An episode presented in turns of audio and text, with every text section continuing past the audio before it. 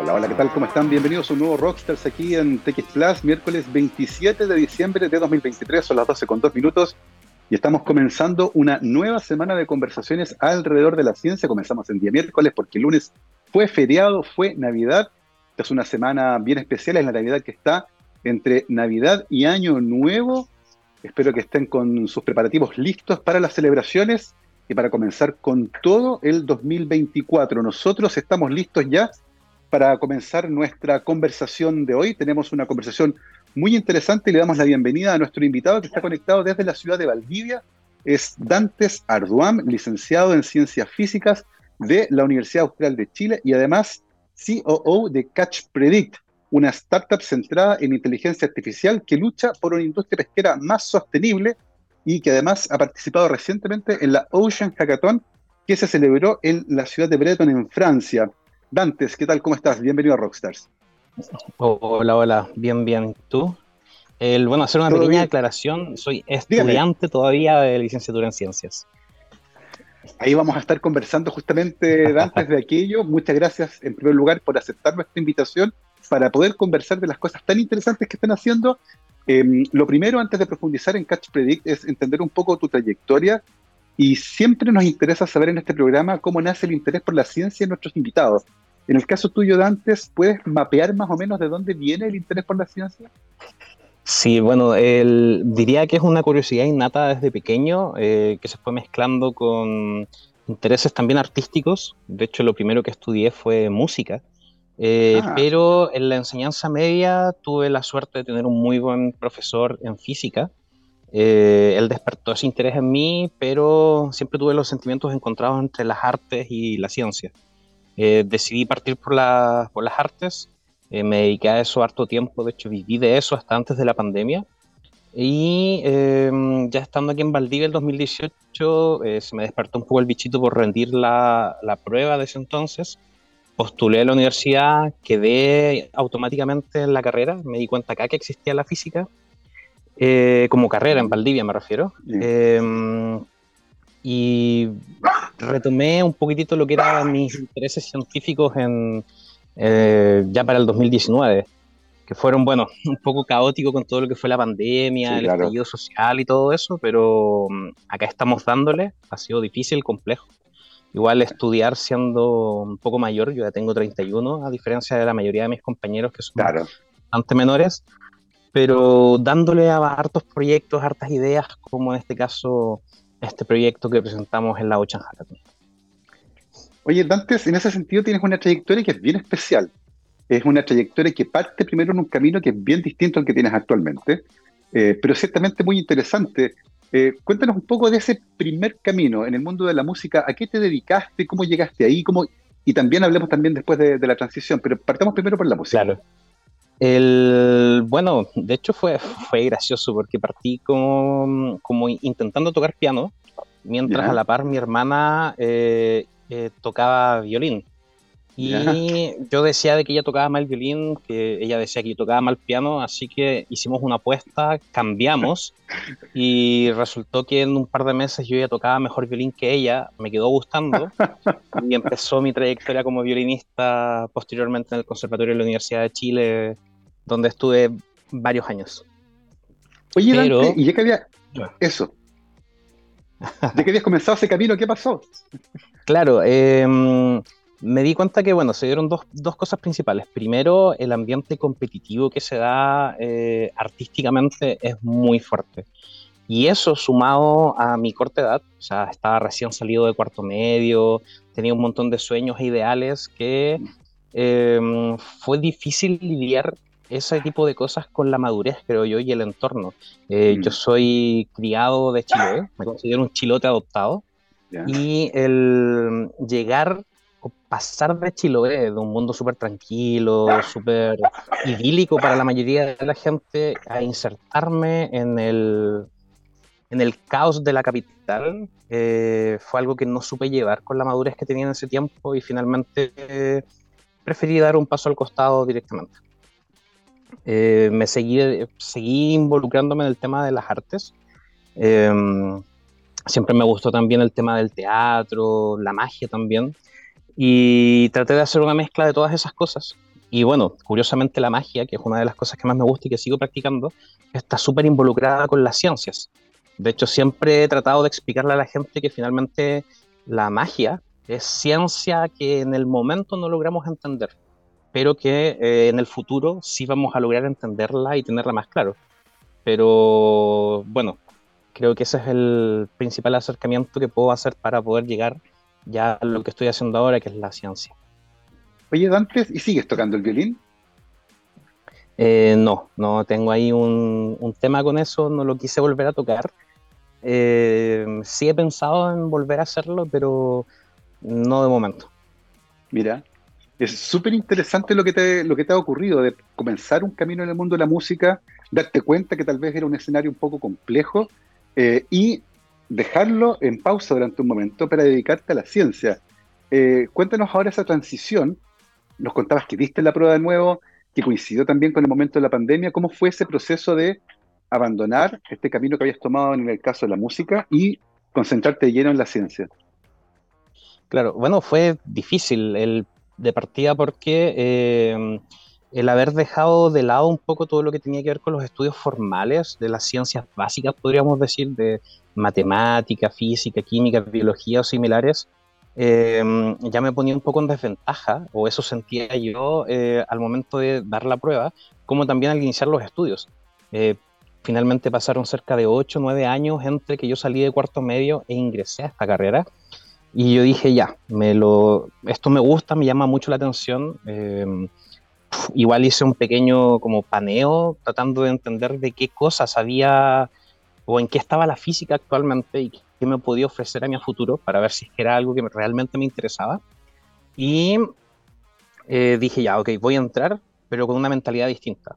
No, no quiero matarme estudiando, no quiero sufrir lo que sufrí con la carrera anterior, quiero tomármelo con calma y si de repente necesito concentrarme solo en un ramo o en dos, con tal de aprender bien algo, lo voy a hacer. Y bueno, aquí, estamos avanzando, ya llevo un poco más de un tercio de la carrera y estoy súper contento con lo, primero con la gente que me indujo un poco a atreverme a estudiar algo y también con lo que he logrado hacer hasta ahora. Eh, el aprender, el avanzar y, y, bueno, y todos los proyectos en los que estoy involucrado. Hay una cosa súper interesante ahí, Dante, y es que en general las personas comienzan el camino universitario bien jóvenes. Así como tú comenzaste muy joven en el mundo de la música, la transición del colegio a una carrera universitaria se hace muy temprano. Eh, y, en el caso tuyo, ahora estudiando la licenciatura en ciencia, el tiempo te ha dado una perspectiva que es distinta para enfrentar justamente los estudios. ¿Qué diferencias en ese sentido a la hora de abordar la carrera notas entre tú que ya recorriste inicialmente un camino y tus compañeros más jóvenes que a lo mejor muchos de ellos vienen saliendo directamente del colegio? Mm. Sí, es un poco, no sé si complejo o delicado mencionarlo, igual la idea no es como que suene a un ataque hacia ellos, pero muchas veces siento de que de partida está la madurez eh, eh, veo que muchos entran como, ah, no, vamos a carretear, vamos a juntarnos con amigos. Eh, otros dicen, no, es que voy a ir, da lo mismo con qué notas lo pase, no me interesa aprender, me interesa terminar la carrera.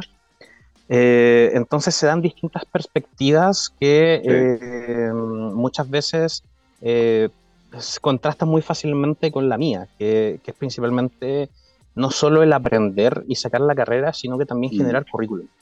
He tratado de aprovechar eh, muchas instancias de aprendizaje que se me han otorgado, eh, como por ejemplo las hackatones en las que he participado en los últimos dos años, o en, acercarme también de una forma distinta a los académicos. Eh, sabía desde un principio que en mi caso iba a partir con una pequeña desventaja, en el sentido de que tenía este vacío de 8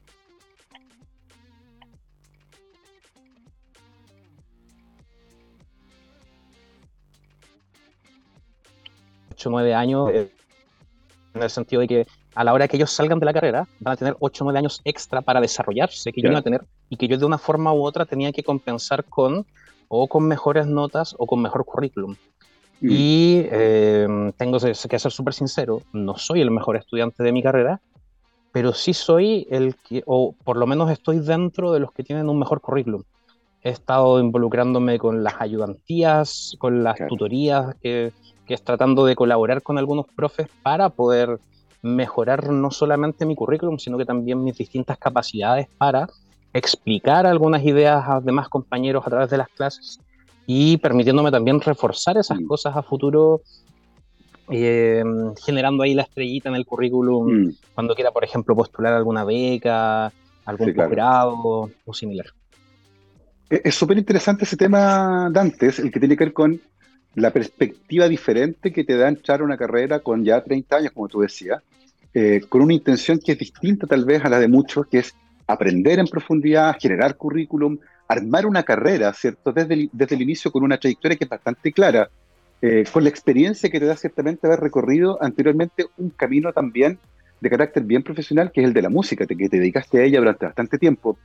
Eh, pensando en tu actual camino, Dantes, y pensando en la ciencia y particularmente en la física, que es bien amplia y tiene un montón de, ramas distintas, eh, ¿cuáles son las que te han llamado más la atención? Em, la física computacional.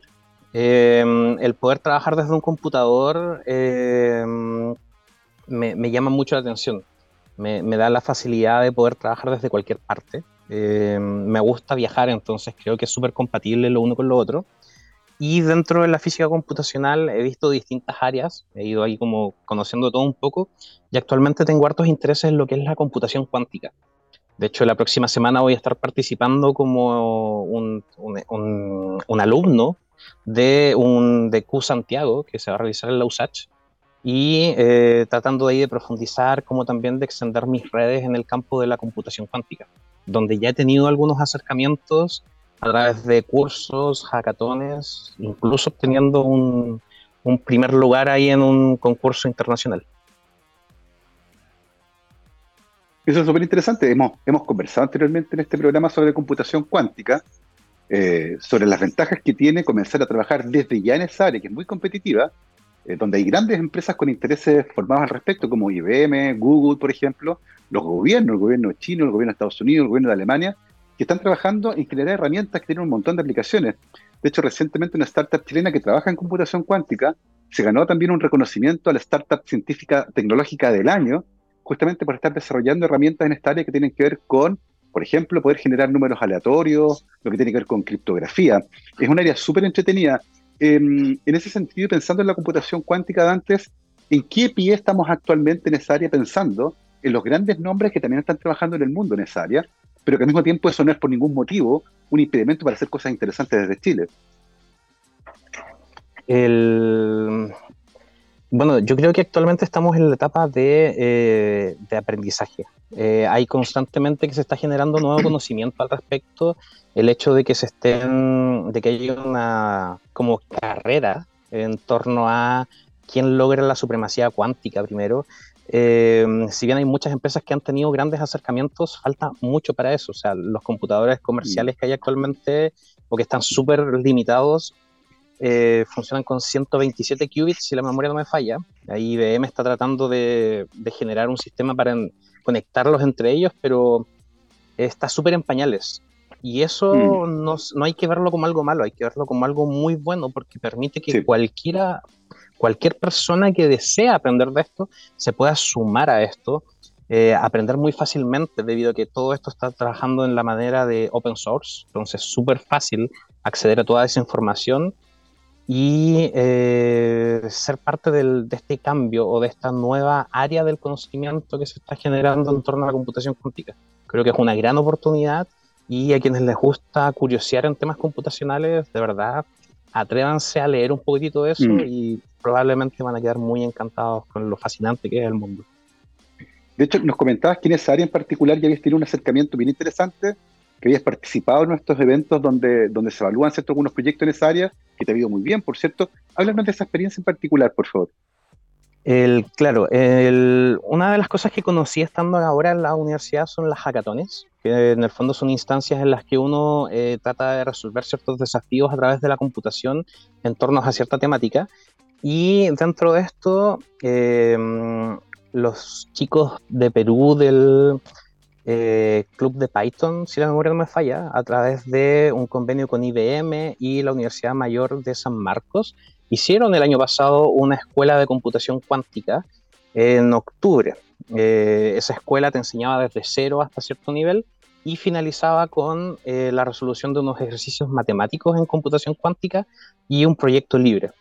Eh, yo recién aprendiendo con harto temor también por estar en pañales en esto, presenté un poco de mi currículum, mis habilidades, se me invitó a sumarme un equipo y junto a ese equipo logramos el primer lugar en esta hackathon, desarrollando, bueno, estos tres problemas matemáticos a través de eh, su aplicación con algoritmos de computación cuántica y desarrollando un pequeño videojuego donde enseñábamos lo que son los, em, los conceptos de computación cuántica para que una persona los pudiera aprender de una manera mucho más lógica y entendiendo a su vez lo que son los circuitos cuánticos que es parte fundamental a la hora de poder programar eh, en computación cuántica en base a lo que son, mm. eh, bueno, en este caso, eh, el modelo de computación cuántica de IBM.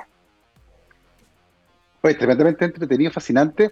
Queda muy claro, antes al leer tu, bueno, escuchar tu, relato, que tienes una mente bien inquieta y que, que, estás explorando áreas que tú sabes que en el futuro van a tener un desarrollo súper interesante, como por ejemplo la computación cuántica. Eh, y ya nos mencionaste anteriormente algo que para muchos, eh, al inicio de la carrera sobre todo, tú nos está en el primer tercio, es un misterio que tiene que ver con el futuro, cómo seguir. Pero tengo la sensación de que tienes bastante claro, y por la forma en que estás trabajando también en tu currículum, de poder generar una instancia de seguir investigando en esta área y eventualmente continuar tu trayectoria con un posgrado. Eh, entiendo que falta bastante todavía, pero ¿cómo proyectas ese paso en particular? Eh, si, bien pareciera ser que tengo bien marcado mi futuro, eh, para mí también es súper incierto. Eh, porque como tú bien decías, soy una persona curiosa. Eh, puede ser de que el día de mañana conozca a una persona que me diga, mira, ¿sabes qué? Está esta opción de esta idea y a mí se me despierta una chispita ahí en el, en el cerebro que me diga, ya, sí, quiero esto. Entonces estoy súper abierto a aprender cosas nuevas. Creo que es fundamental para la ciencia, el, especialmente en la, etapa temprana de aprendizaje, el no cerrarse a una sola área, el ser capaces de eh, involucrar las áreas del conocimiento que uno tiene, en mi caso la física, con otras áreas, eh, es muy bueno para poder eh, abrir un poco la mente. como tú bien decías también, la física está involucrada con muchas cosas. Tengo conocidos que hacen física eh, relacionada con temas bancarios, otros con, bueno, con oceanografía, como el proyecto en el que estoy involucrado actualmente, gente que se dedica a modelar proteínas.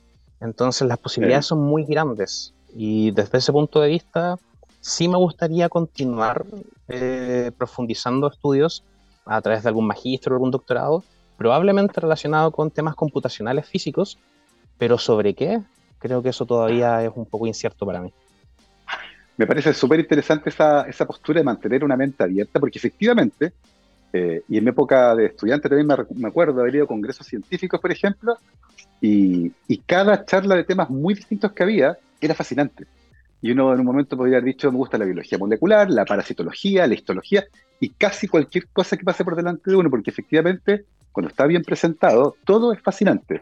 Eh, y por lo tanto, mantener esa postura de una mente abierta, de ir explorando, de no cerrarse nada, eh, es súper importante, sobre todo en las etapas iniciales, eh, porque la verdad es que los caminos se van abriendo de una manera que es bien impresionante, eh, y de repente uno en una charla, en un libro, en un paper, se entera de algo que jamás había visto y que se puede convertir después en una carrera de varias décadas de, trabajo.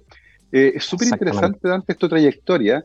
Yo creo que es una de las más interesantes que hemos visto en términos de comenzar un camino eh, en un área muy distinta y en un momento tomar la decisión y cambiarlo. Eh, y eso también es un acto de valentía, de abandonar algo que a lo mejor te gusta mucho, pero que tenía momentos un poco incómodos y que reconociste en un momento que el aspecto negativo terminó siendo más relevante que el aspecto positivo. Hoy, revisando tu trayectoria en perspectiva, eh, ¿cómo la ves? ¿Cómo, ¿Cómo analizas ese momento de quiebre cuando cambias la música por la ciencia? Eh, fue difícil. El, de hecho, todavía me cuestiono un poco el, el qué dirán, el qué opina la gente, el qué dicen los terceros. Y me ha costado mucho el, reconocer que estoy haciendo bien las cosas. quizás es un poco el síndrome del impostor o cosas así. Eh, igual lo he conversado con, gente más del área eh, psicológica, en este caso con un psicólogo, pero em, creo que fue una buena decisión. Eh, porque después de todo el esfuerzo, de todo lo que ha costado, de lo, mal que, de lo mal que lo pasé en su momento con ciertas cosas, se están viendo frutos. O sea, los dos últimos años he logrado ver eh, cosas significativas, como por ejemplo este segundo lugar que obtuvimos en, la, en un mundial. O sea, que una idea científica eh, lográsemos junto al equipo al que pertenezco presentarla en esta instancia y más aún obtener un segundo lugar, eh, no es mera coincidencia. Implica que estamos haciendo bien las cosas y eso el reconocerlo y además hacerlo parte de uno, creo que es súper importante. Y eso recién ahora como que me está diciendo estoy por un buen camino. Eso es súper interesante porque, porque muchas veces al estar encerrados en nuestras propias ideas, eh, no logramos ver dónde estamos. Eh, y por eso este tipo de desafíos de carácter internacional, como la hackathon, por ejemplo, donde se reúne un grupo de investigadores e investigadores en un área en particular para resolver en un momento muy cortito eh, un problema usando herramientas de algún área en particular es súper interesante. Pero cuando ese desafío además alcanza escala internacional, se convierte además en una oportunidad única para medirnos y evaluarnos con otros grupos, con otros talentos de otro lugar, eh, y ayuda a reforzar un poco nuestras convicciones. Como decía Dantes, el tema del asunto del impostor es bien complejo en ciencia. con muchos invitados e invitadas hemos conversado al respecto, y tengo la sensación de que este tipo de instancias sirve un poco para ir dejándolo atrás, para que te digan, sí, lo que están haciendo es bueno, es valioso y siguen adelante, porque además tiene un foco que es súper importante y que en el caso de Chile puede tener un impacto gigantesco. Y de todo eso, eh, y del proyecto en el que están involucrados, vamos a conversar después de esta breve pausa musical queremos a continuación, eh, y como siempre acá con un eh, pequeño recuerdo a una efeméride musical. Un 20 de diciembre de 1950 nació Terry Bossio en San Francisco, California, Estados Unidos es un destacado y virtuosísimo baterista, reconocido por su trabajo con bandas como Missing Persons y particularmente con Frank Zappa. Fue uno de los músicos que acompañó a Frank Zappa en varias de sus grabaciones. Fue incluido en el Modern Drummer Hall of Fame en 1997 y tiene dos hijos que también son bateristas. Mira tú, se llevó el talento del padre, pero dejó la herencia también ahí a los hijos. Así que de Terry Bossio, de su camino como solista en la batería, vamos a escuchar Edge of a Circle. Vamos y volvemos. 12 con 30, estamos de vuelta aquí en Rockstars de TX Plus, programa de día miércoles 27 de diciembre de 2023. Hoy estamos conversando con Dantes Arduam, estudiante de licenciatura en Ciencias Físicas de la Universidad Austral y también forma parte de una empresa muy interesante que se llama Catch Predict. Eh, es súper interesante por lo que están haciendo, por la motivación que tienen y además por un reconocimiento que recientemente acaban de ganar en una iniciativa internacional que justamente busca solucionar problemas complejos a través de la tecnología. Eh, Dantes, por favor, háblanos un poco acerca de Catch Predict, qué es y cómo nace. Bueno, Catch Predict eh, nace en respuesta a la necesidad de buscar financiamiento.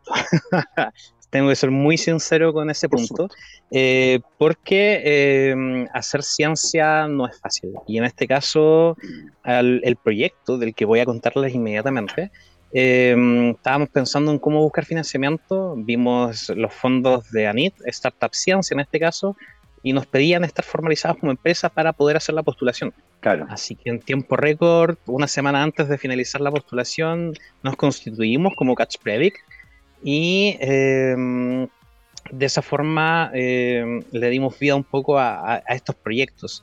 Y hablo de estos proyectos porque la mirada principal que tenemos como Catch Predict es la generación de em, herramientas para eh, la pesca industrial o artesanal incluso a través de eh, modelos de inteligencia artificial o similares.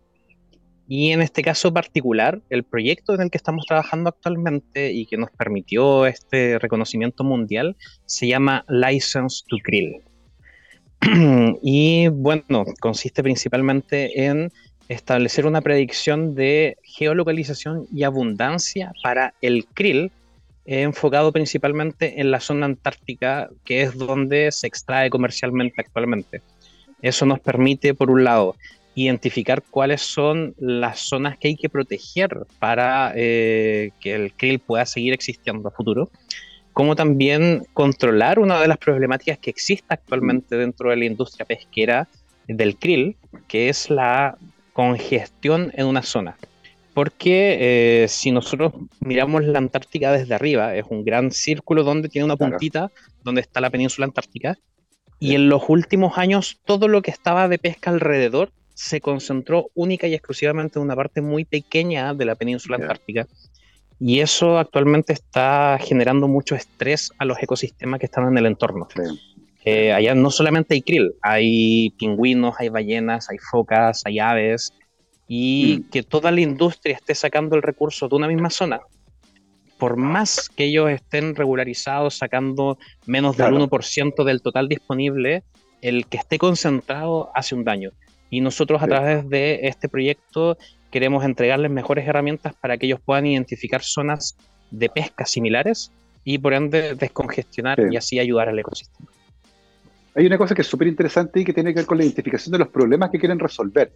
Eh, y en este caso tiene que ver con las tensiones que se producen entre el mundo productivo, en el caso de la pesca, por ejemplo, y la conservación de los ecosistemas, porque eventualmente la destrucción del ecosistema puede llevar al fin del negocio y hay que encontrar, por lo tanto, una manera balanceada de poder seguir usando un recurso, pero que sea de manera sostenible. En ese sentido, Dantes, ¿cómo identifican esa problemática ustedes como algo relevante? Porque entiendo que acá hay un equipo donde varias personas forman parte. ¿Cómo es la discusión en la que se aborda esa problemática como una relevante y que además puede ser abordada y resuelta usando la tecnología en la cual ustedes tenían cierta experiencia? Eh, claro, bueno, para que se entienda un poco mejor y para quienes están escuchando conozcan un poco más en detalle, el equipo actualmente está conformado por eh, seis personas entre, eh, bueno, Danilo y Anara, que son estudiantes de biología marina, Matilde, que es estudiante de magíster en ciencias de la computación, si la memoria no me falla, ahí siempre me confundo con el, con el detalle puntual de su magíster, al igual que Cristian, que también está haciendo un magíster en, temas computacionales de informática. Eh, se nos suma otro más que es Octavio, que es oceanógrafo. Eh, justo ahí se vincula entre lo computacional y lo de biología marina. Y en mi caso, como estudiante de física, también ahí manejando ciertas cositas. Entonces, primero, el entender desde una mirada eh, interdisciplinaria un poco los distintos o sea, con los distintos puntos de vista, el problema fue una pequeña ventaja que tuvimos. Y mm. segundo, el que nuestro equipo de biología marina y de oceanografía estuviese vinculado ya con el entorno antártico, con el krill incluso, eh, nos permitió saber de antemano de que el krill nos permitía tener un enfoque tanto científico como comercial. Yo, por ejemplo, antes de sentarnos a hablar del krill, no sabía que el krill eh, era utilizado, por ejemplo, para alimentar salmones, eh, ya que debido a su alto contenido no solo de proteínas, sino que también de omega 3, ayuda en la dieta de los salmones que después nos comemos en el sushi, nuestros ceviches o cosas así. Pero aún además de eso, para la industria farmacéutica, por ejemplo, se utiliza harto el krill para estas famosas pastillas de omega 3. Es el principal proveedor de omega 3 actualmente para la industria. Pero al mismo tiempo, el krill, em, debido a que está justo en el medio de la cadena trófica, em, ayuda a entender todo lo que tiene que ver con el ecosistema y es la principal mm. especie que se utiliza para entender cómo funciona la Antártida. Es la principal fuente de alimentos de todas las especies que están allá y al mismo tiempo es encargada de em, absorber todo lo que tiene que ver con el dióxido de carbono que absorben las microalgas y que luego se llevan al fondo del océano a través de las deposiciones, cambio de piel del krill, entre otros. Entonces, creo que tuvimos la suerte de que desde un principio nuestro equipo contaba con distintas herramientas que coincidieron para que pudiésemos desarrollar todo esto sin ningún problema. Efectivamente, ensamblar un equipo de trabajo que tenga eh, talentos que son compatibles eh, y con visiones que son compatibles pero distintas, ojo, cada uno portando desde su disciplina, es fundamental en este caso para poder abordar un problema que es bien complejo. Y Dantes lo mencionaba, el krill no solo es un producto extremadamente codiciado y cotizado por la industria pesquera, eh, porque además sirve como alimento para los salmones, a través de eso se integra en la, en la cadena productiva, sino que también está en la base de la cadena trófica. Es un eslabón tremendamente importante del consumo de krill, depende de muchas otras especies, y además captura CO2 que después es eliminado en la atmósfera. Entonces, tiene un rol ecológico que es fundamental. Y por lo tanto, acá encontrar un balance entre la producción de este producto y la conservación del ecosistema es fundamental. Eh, en ese sentido, Dantes, antes de que ustedes eh, empezaran a trabajar en esta idea, que permite un poco, ¿cierto?, meterle más datos a este asunto, ¿cómo se hacía la gestión de la producción de krill? ¿Había cuotas? ¿Había sectores donde se podía y no se podía? Eh, eventualmente, la solución que ustedes aportan, ¿en qué parte iba a apuntalar esta cadena en la que se produce y extrae krill? Bueno, actualmente eh, el krill se extrae de la Antártida, como lo comenté, y mm. todos los recursos de allá están regulados por una, mm, una entidad internacional que está mm. compuesta por representación de distintos países, que es la Camalar. De hecho, Chile tiene presencia ante esa organización a través de INACH, que es el Instituto Nacional Antártico Chileno. Eh, ellos eh, tienen un modelo eh, de estimación de abundancia de krill, pero está, mm, no, es puntual, sino que nos dice cuánto krill hay en una gran área. Y las cuotas de pesca que existen actualmente están calculadas con ese modelo. Em, entonces, la problemática real que tiene eso, o, la que nosotros identificamos, es que eso está un poco sobreestimado. Eh, debido a que ah. no nos dice bien dónde, en qué parte se está. Entonces, si está en toda esta zona del krill, mm, estamos un poquitito ahí como casi como jugando a pseudo a ciegas, porque entendiendo el comportamiento del krill se sabe que hay ciertas zonas donde sí o sí va a haber más, porque se dan las mejores condiciones para mm. que el krill se desarrolle, eh, pueda surgir a través del ciclo de vida que él tiene. Y lamentablemente la pesca, si bien está regulada, está normalizada la cuota, que es el 1% del total que, que, está estimado, em, como mencionaba, al haberse concentrado en un solo lugar, está generando estos daños. Actualmente nosotros lo que esperamos es poder hacer un acercamiento no solamente con la industria al decirle dónde puede ir a pescar eh, lo mismo de una manera que no dañe el, ecosistema, sino que también poder aportar información adicional a otros científicos, por ejemplo, hacer publicaciones que permitan entender mejor el entorno, como también eh, a los tomadores de decisiones, eh, por ejemplo, ya sea la Camalar en este caso, o a otros que puedan decir, ya saben que no vamos a ir a mm. pescar a esta zona porque eh, hay otros ecosistemas que se están dañando, mejor vamos a esta otra, y de esa forma poder diversificar todo esto. Actualmente hay eh, zonas de protección, pero son ínfimas, em, debido a que todo esto se regula a través de la Camalar, mm. necesita la aprobación de todos sus socios. Eh, Chile, de hecho, hizo una propuesta de unas áreas a proteger y debido a que ciertos países votaron en contra, no se pudo prometer eso. Por otro lado, eh, por ejemplo, ArcKrill, que es la agrupación de la mayor cantidad de empresas que extraen el krill en esa zona, em, estableció, por ejemplo, zonas de exclusión voluntaria, donde ellos dijeron, ya, ah, a esas zonas no vamos a ir a pescar. Pero eh, necesitan igual, obviamente, ir validando que eso haya servido de algo. Y nosotros esperamos que a través de nuestros modelos podamos entregar información complementaria para que ellos digan, claro, lo estamos haciendo bien, incluyamos también esta otra zona, incluyamos esta otra, y de esa forma, como decía, descongestionar el área y poder, eh, bueno, no solo salvaguardar el ecosistema, sino que también, por ejemplo, entregarle mejores datos a la industria pesquera, que él diga, ya, no me voy a estar dando vueltas en círculo por aquí, mejor voy directamente allá y quizás cumplo mi cuota mucho antes de tiempo, hago menos emisiones de carbono a través del consumo de combustible, entre otros tantos beneficios que tienen para ellos. Es súper interesante en este caso como la información puede permitir una mejor gestión de una flota, por ejemplo, la mejor gestión de un sistema productivo, de la mano con eso proteger los ecosistemas, evitar ir a producir en zonas que ya están sobresaturadas de, eh, por ejemplo, esta extracción, lo que, lo que ciertamente puede ser súper complejo. Eh, para hacer eso, Dantes, ¿qué tipo de información necesitan ustedes? ¿Qué, ¿Qué datos son los que ustedes toman para poder generar estos modelos? Bueno, de partida, datos, eh, datos duros.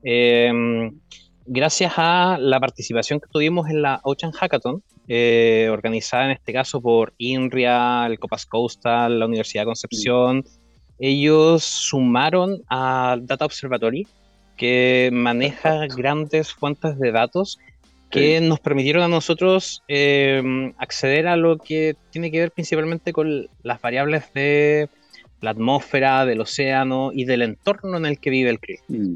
Eso lo mezclamos con, bueno, con datos de aparición del krill directamente y con eh, simulaciones de cómo se va a comportar a futuro el clima y las, las, distintas variables que nosotros consideramos y estudiamos que son las más importantes para entender el comportamiento del krill. Y todo eso lo ponemos a trabajar en conjunto de distintas formas a través de métodos de inteligencia artificial para entregar directamente los datos a futuro. Y mm, de momento eso lo estamos mostrando a través de una página web tipo mapas de calor, pero esperamos incorporar más adelante ya herramientas más automatizadas que puedan establecer rutas, por ejemplo, por la cual pueda pasar el barco, eh, cálculos automáticos de las zonas de exclusión para poder proteger, entre otros tantos más que tenemos ahí en mente. Oye, antes, y conversanos un poco sobre la Ocean Hackathon en la que participaron y la que obtuvieron el segundo lugar, que es un concurso, ojo, a nivel global, donde se reúnen un montón de ideas eh, y, a, competir por cuál genera la solución eh, más innovadora y mejor para un problema en particular. Háblanos de esa experiencia, por favor, cómo se enteran de, este, de esta Ocean Hackathon, cómo llegan a participar y cómo fue el proceso finalmente en el que salen en segundo lugar. Bueno, el, la Ocean Hackathon es una competencia anual que ocurre simultáneamente en distintas partes del mundo, en, ciudades. Y em, se desarrolló esta vez en noviembre de este año en Concepción. Nosotros para poder participar de eso teníamos que presentar una propuesta y eh, nosotros conformamos nuestro equipo para levantar la propuesta el año pasado, en una hackathon que realizó el Consorcio Subantártico Ciencia 2030, em, presentamos algo similar, pero enfocado solamente en, la clorofila. Y debido a que algunos conocidos y contactos que teníamos les pareció interesante y prometedora, nos dijeron, miren, está esta instancia, está la Ocean Hackathon, pero era muy encima la postulación, así que lo dejamos de lado. Este año, cuando salieron las postulaciones, eh, conformamos un nuevo equipo, los que quisieron continuar, obviamente continuaron, algunos obviamente por temas académicos o compromisos personales, igual, igual requiere harto tiempo esto, entonces eh, decidimos conformar el equipo, presentamos esta idea y en la etapa local hicimos nuestro primer trabajo durante 48 horas desarrollando esto, lo cual nos permitió ganar la etapa local, eh, o lo que podríamos decir que es como casi el nacional. Eh, que nos aseguró un cupo en el Mundial que se realizó ahora el 19 de diciembre en Brest, en Francia. Y en esa instancia iban los equipos ganadores de cada instancia local. E inicialmente eran 14 equipos, eh, un equipo por problemas de ellos se bajó directamente, así que solamente se presentaron 13 proyectos. Y de esos 13 proyectos habían ideas incluso similares a las nuestras, otras que apuntaban más a un tema más de más empresariales, otros temas a salvaguardar, por ejemplo, temas comunicacionales. Y, y bueno, nosotros presentamos, dimos lo mejor como equipo para lograr defender un poco este proyecto, lo cual nos permitió eh, recibir este segundo lugar a nivel mundial entre no solo los 13 finalistas que se presentaron ahí, sino que también hay que sumarle todos los demás equipos de los distintos países y ciudades que se juntaron. Que es, creo que fueron un poco más de 100 proyectos en total, entre los cuales el proyecto de nosotros, License to Grill, eh, logró destacar en este segundo lugar. Eh, es súper interesante aquello que mencionaba antes, porque efectivamente hay eh, Ocean Hackathons que se realizan en distintas ciudades del mundo, que son los eventos locales, y los ganadores de esos eventos locales son los que van en el fondo a la competición global, que este año se realizó en Brest, en Francia, donde se presentaron varias ideas distintas, todas con el objetivo de, utilizando la ciencia de datos, ¿cierto?, generar eh, soluciones tecnológicas para enfrentar un problema en particular. Y eh, License to Grill, que es esta iniciativa que ustedes presentaron, eh, fue la que obtuvo el segundo lugar. Cuéntanos un poco cómo fue ese momento de conocer otra iniciativa a nivel global, de otras personas, de interactuar, ¿cierto?, con, con, con ideas nuevas y por supuesto el momento en el que, en el que se anuncian los resultados y ustedes obtienen el segundo lugar. Em, fue genial el poder compartir con otras personas.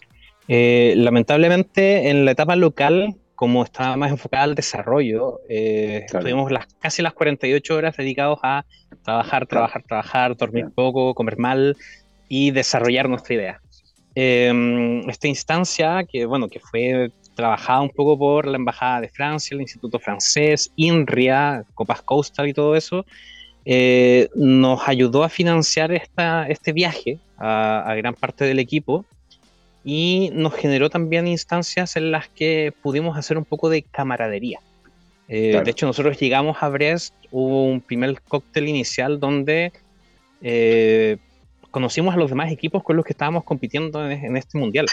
Eh, equipos de mm. Kuala Lumpur, por ejemplo, que obtuvieron el tercer lugar, eh, gente de Portugal igual, con las que nos relacionamos harto los del equipo chileno, em, de, otras, de otras ciudades de Francia, eh, de Canadá también, permiten no solo ver de que los demás ya escucharon de tu proyecto, lo entienden y lo valoran, lo reconocen, sino que también permiten ver todas las demás opciones que hay. Eh, por ejemplo, había un equipo que tenía una idea que era muy similar a otro de los equipos que estuvo compitiendo con nosotros en Concepción. Claro. Y, en el otro extremo del mundo, desarrollando ideas más o menos similares.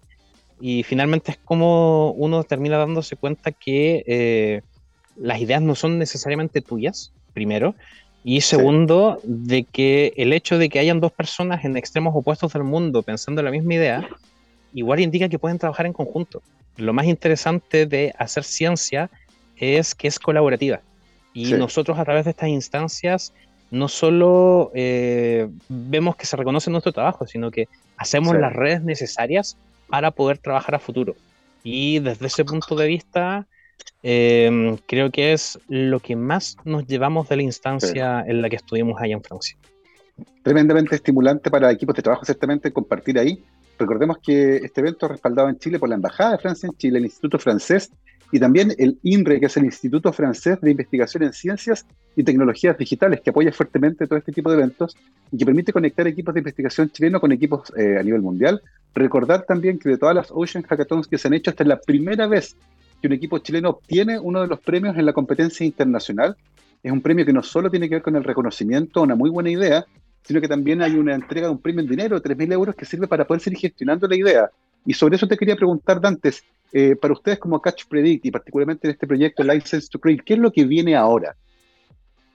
Bueno, como ya he dicho en otras entrevistas, lo primero es descansar. Han sido meses intensos de trabajo. sí, hay, hay, que ser sinceros. Además, bueno, coincidió de que esta final mundial fue súper cercana a las fiestas.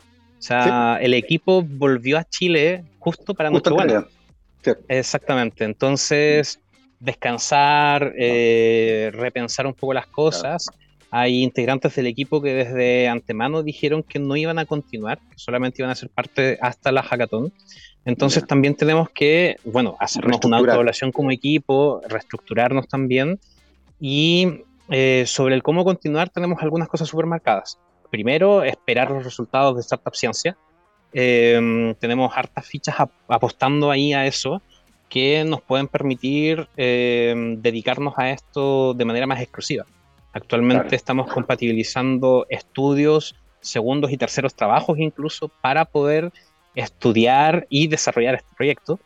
entonces, el tener financiamiento para esto eh, nos permitiría avanzar mucho más fácil. Sí, claro. El contratar, por ejemplo, los servicios de desarrollo web para tener una plataforma que sea mucho más amigable con los usuarios mm, o incorporar a futuro eh, mejor poder de cómputo. El trabajo que nosotros hicimos ahora, por ejemplo, tiene una resolución que sabemos que podemos mejorar eh, tanto espacial como temporalmente, pero necesitamos los recursos computacionales para poder hacer eso. Y si bien tenemos acceso a ciertas herramientas, esas no son las suficientes para poder hacer un trabajo con el que nosotros sintamos que eh, estamos 100% eh, conformes. Y lo que más nos motiva también a seguir es que el trabajo que estamos haciendo tiene dos caras muy interesantes. La primera es que eh, tiene publicaciones científicas que podríamos hacer, claro, por lo cual siendo estudiantes podríamos tener nuestros primeros papers aquí involucrados. Y por otro lado, el llevar este mismo trabajo, este mismo, esta misma sistematización en los datos que estamos haciendo a otras especies eh, es, posible. Mm. Y por ende podemos hacer mejoras a ecosistemas en otras áreas o aportes a otro tipo de industrias también involucradas con eh, la pesca industrial. Y desde ese punto de vista hay harto por delante, eh, tanto para License to Krill como para Catch Predict. Absolutamente, es súper interesante una de las, de las derivadas que tiene esta iniciativa, y que tiene que ver con la toma de decisiones en las políticas públicas, porque eventualmente este ordenamiento podría permitir hacer el sistema mucho, mucho más eficiente y sin poner en peligro a los ecosistemas. Eh, en ese sentido, Dantes, ¿cómo ves ese camino en particular de poder incorporar herramientas que están basadas en ciencia, en tecnología, en ciencia de datos, en la toma de decisiones, pensando en organizar el territorio eh, y sus sistemas productivos para hacerlos más eficientes? ¿Cómo ves esa posibilidad de transitar hacia ese lugar en particular que tiene que ver con el mundo público? creo que es súper necesario, pero de la mano de una buena comunicación pública de las ciencias. Lamentablemente existen muchos bulos por ahí dando vueltas, mucho temor también debido a eso mismo, donde la gente dice, no, esto es mentira, esto no está pasando, el cambio climático, por ejemplo, que es un factor importante en el trabajo que nosotros estamos haciendo, y la negación que hay de él, eh, es algo con lo que tenemos que hacernos cargo eh, nosotros. O sea, tú en tu rol de comunicador, eh, yo como estudiante también y participando de estas instancias de comunicación y todas las demás instancias que hay. Si no logramos comunicar bien la ciencia, no vamos a llegar en ningún momento a que quien está sentado en, aunque, aunque suene fuerte, quien está sentado en el poder, a que quiera incluir las ciencias dentro de sus decisiones. Va a preferir hacerle caso al amigo, al conocido, y mejor ni mencionar a las otras cosas que de repente utilizan para guiar su futuro, si es que se entendió bien. Pero, eh, pero creo que es necesario el, hacer más comunicación, el, difundir, por ejemplo, este tipo de trabajos y que muestren de que las cosas funcionan, de que la ciencia funciona, aunque no crean en ella, como bien decían un par de científicos famosos por ahí. Sí. Em, creo que em, una vez logremos romper esa barrera del entendimiento y de la comunicación de las ciencias, vamos a poder tener mejores soluciones porque la ciencia está ahí, está al alcance de todos, nos puede permitir hacer las cosas mejor, pero lamentablemente no lo estamos haciendo. Absolutamente, la ciencia puede ser un motor transformador eh, de nuestro país. tengo la sensación de que hay, una, hay un ímpetu ahí que viene muy fuerte y que tiene que ver con poder transformarlo. Y como decía Dantes muy bien, necesitamos que esa transformación sea en la sociedad completa.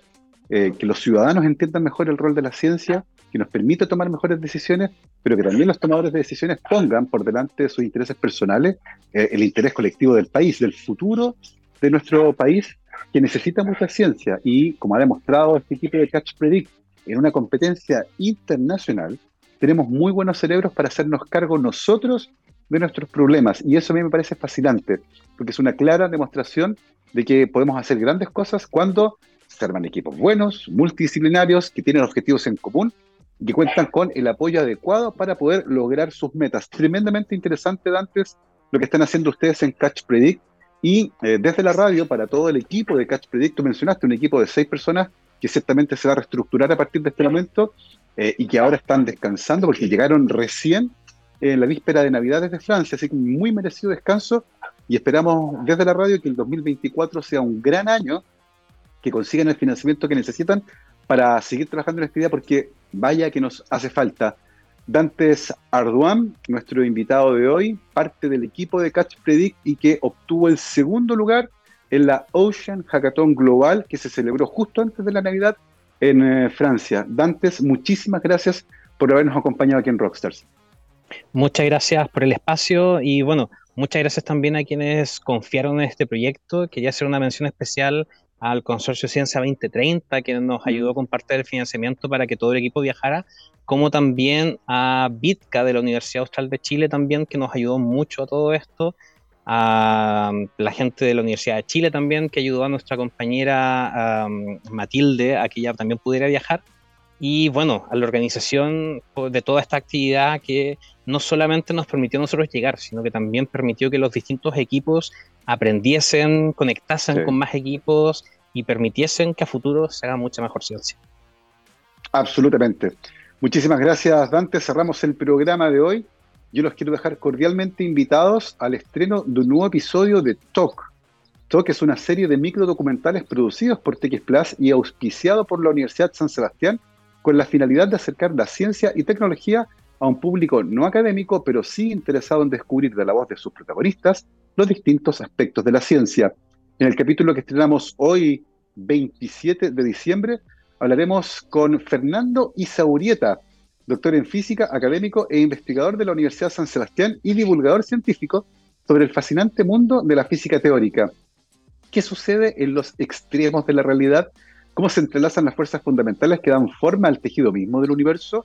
La relación espacio-tiempo de la relatividad general de Einstein y los choques de agujeros negros.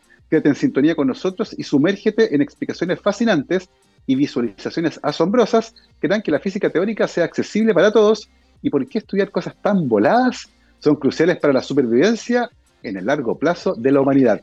Este y otros capítulos de Talk estarán disponibles en nuestro canal de YouTube y también en la página web de TX. Que estén muy bien, cuídense.